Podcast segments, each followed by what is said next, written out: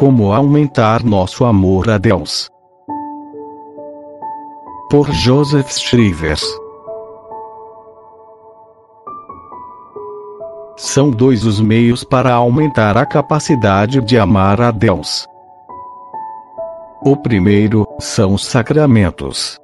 Eles aumentam a graça santificante diretamente, como se fosse de forma automática especialmente a Santa Comunhão e a Confissão, são duas fontes permanentes, de onde a vida de Jesus brota suavemente na alma.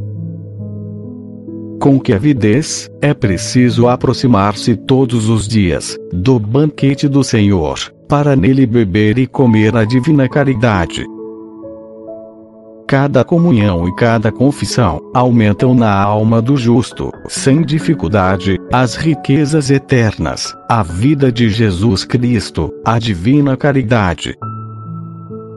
Não pode a alma passar indiferente ao lado dessas fontes.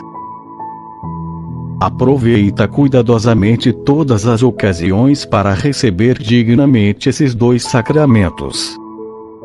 Ao recebê-los, não procure satisfazer um prazer e gozar alguma satisfação. Não é para sentir consolações que o recebes, mas para ganhar forças para atingir os cumes do amor. O segundo meio, que aumenta a capacidade de amar, é o ato de amor. O ato de amor feito pela vontade, ou produzido por uma faculdade qualquer da alma, sob o império da vontade.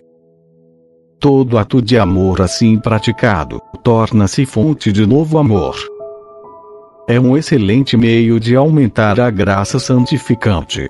A alma pode servir-se dele a seu bel prazer, e com toda a energia e fervor.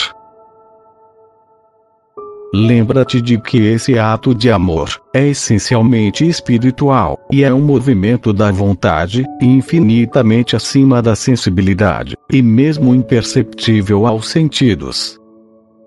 Quanto mais espiritual, calmo e puro, tanto mais será profundo e intenso. A emoção, sem dúvida, acompanha algumas vezes o ato de amor, porém não influencia em seu valor. Esta emoção é apenas um reflexo de amor espiritual, na parte sensível. E frequentemente ela é um sinal de fraqueza do organismo, não suficientemente forte para conservar em paz o amor espiritual. Se queres fazer uma obra sólida, no trabalho da tua santificação, não percas nunca de vista a diferença essencial entre a vontade e o sentimento.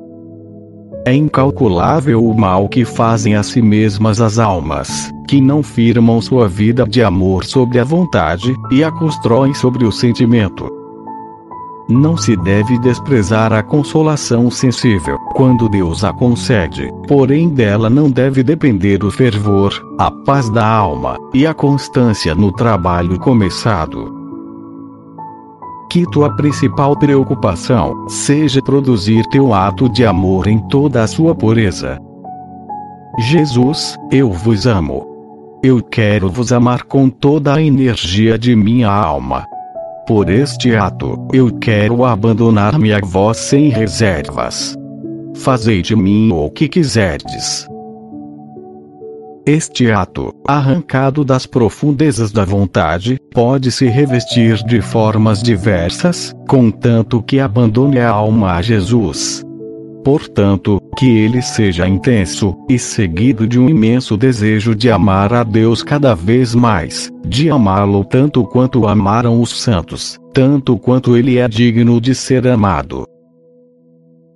Quanto mais aprofundares o ato de amor em teu coração, e o dilatares pelo desejo, tanto mais Deus há de saciá-lo, pois Deus é um oceano sem limites.